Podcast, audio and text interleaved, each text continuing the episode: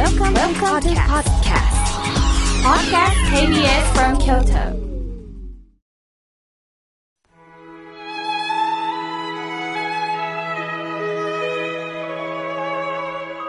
改めまして僧侶の河村明慶です今日の法話のテーマは感動するとはどういうことかお話しさせていただきます二十四節気で言うと今日は国雨柔らかな雨に農作物が潤うという時期です。草木もどんどん成長していきますよね。先日、庭の手入れをしてたら、スズランの葉っぱが見えてきたんです。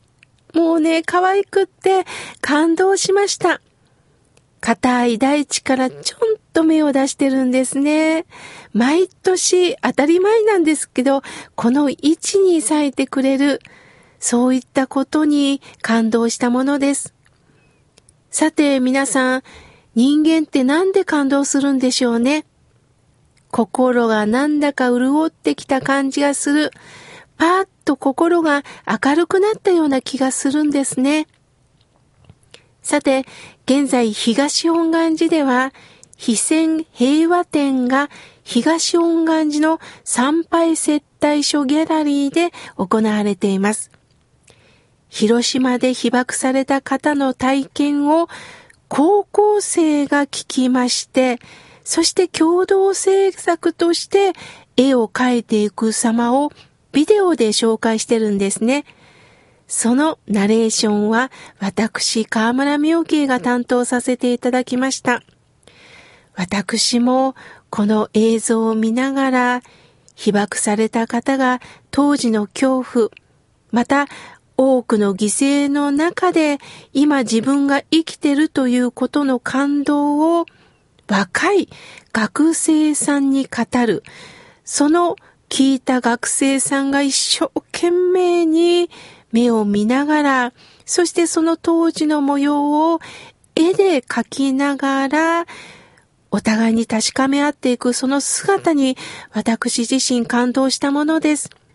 年齢を超えた中で、時代を超えた中で、同じ人間としてこれからどうか傷つけ合うことなしに生きていこうねと確かめ合う瞬間に私も感動しました。現在午前9時から午後4時まで、えー、開催中です。もちろん入場は無料です。下行区烏丸6条にある東恩願寺の大門を入り、北側に参拝接待所ギャラリーがありますので、どうぞお越しくださいね。さて、改めて感動するということは、あることに遭遇し、深く心に刻まれていくという意味です。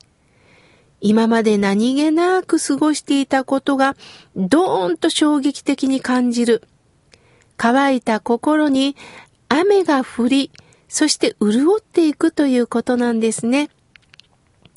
国雨にちなみ、私は谷川俊太郎さんのトタン屋根に降る雨という詩を読んだことがあります。一部紹介させていただきますね。子供だった頃から同じ音だ。カラマツの枝に散らされた雨の雫が不規則に屋根を打つ音はむしろ乾いていて、音楽とは似ても似つかないのが心よい。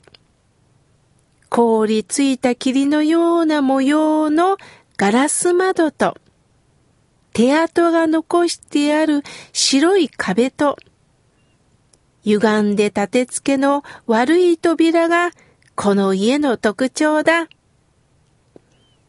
もう子供の泣き声や笑い声は聞こえない。人は年をとってだんだん静かになる。表面はどんなに賑やかでも身近な人が死んでいった。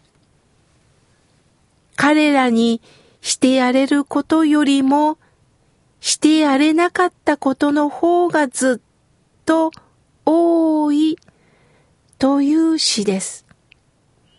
途端に伝わる雨の音を聞きながら、様々な記憶が蘇る。お世話になったあの人、親、夫、妻、兄弟。年を重ねれば重ねるほど、身近な人が亡くなっていく寂しさ。谷川さんは、してやったことよりも、できなかったこと、してあげられなかったことの方が多いとおっしゃってます。そうですよね。皆さんも今様々なことを想像なさってると思います。私もこの死から父や母、親友の死、親戚の死、様々な方の死を思い出していました。またね、時々夢を見ることもあるんです。その時に、あの人は一体何が言いたかったんだろう。そして、私はあの人に何もしてあげられなかったという後悔も生まれます。生きてる時はね、やっぱり衝突しました。ただ自分を主張すること、また自分を守ることしかできないんですね。自分があったなぁ。自分がこういうことしか考えなかったなということを改めて亡き人から亡き人を思うことによって考えさせられるんですよね。残念ながら生きてる時にはなかなか気がつけないんです。多くの方々の死から教えられていた。死という悲しい事実は、実は私の生き方、考え方を足元から問い返してくれる呼び声なんではないでしょうか。自分を改めて考えるということは、静かに合唱しながら自分自身と向き合って、こうして尊いご縁をいただいてたんだなということに気づかせていただきます。親鸞上人という僧侶が、ただ、南無阿弥陀仏のお念仏を唱えましょうとおっしゃったのは、そういった様々なご縁を、私に本当に関わってくださった様々なご縁を、どうか静かに合唱して、向き合っていこうということをおっしゃってくださったんではないでしょうか。さて、仏教のお言葉に、日日これ口実という言葉があります。ほとんどの方はね、口実、良い日って書きますので、毎日が良い日だと嬉しい、ありがたいっておっしゃいます。しかし皆さん、本当に毎日自分にとって良い日が続きますか？良い日があれば逆にいいと思われますか？今まで生きてきた中で楽しい日ももちろんありますが、辛い辛い悲しい別れの日もありますよね。お天気もそうです。晴れの日もあれば雨の日もある。たとえ雨の日であっても、私たちはその雨の受け取り方っていうのは全然違うんですよね。心から口実、良い日と思えるのは、やはり様々な経験をした中で、ただ楽しいことだけを受け止めるんではなくって、むしろ辛い経験をした中から、この辛さも私を育ててくれる大切な意味があったんや。残念ながらあの人と別れたからこそ、あの人の優しさがやっと分かったんだということを感じることができるんですよね。私たちはつい自分の物差しで物を見て解釈をして善悪を決めてしまいます。しかし、その善悪の基準っていうのは、やっぱり自分で作ってるんですよね。雨は素直に天から降ってきます。そして場所は選びません。この土地がいいとか言わずにそのまま素直に落ちていきます。私たちも雨の恩恵をいただきながら素直に今の事実に向き合っていきませんか？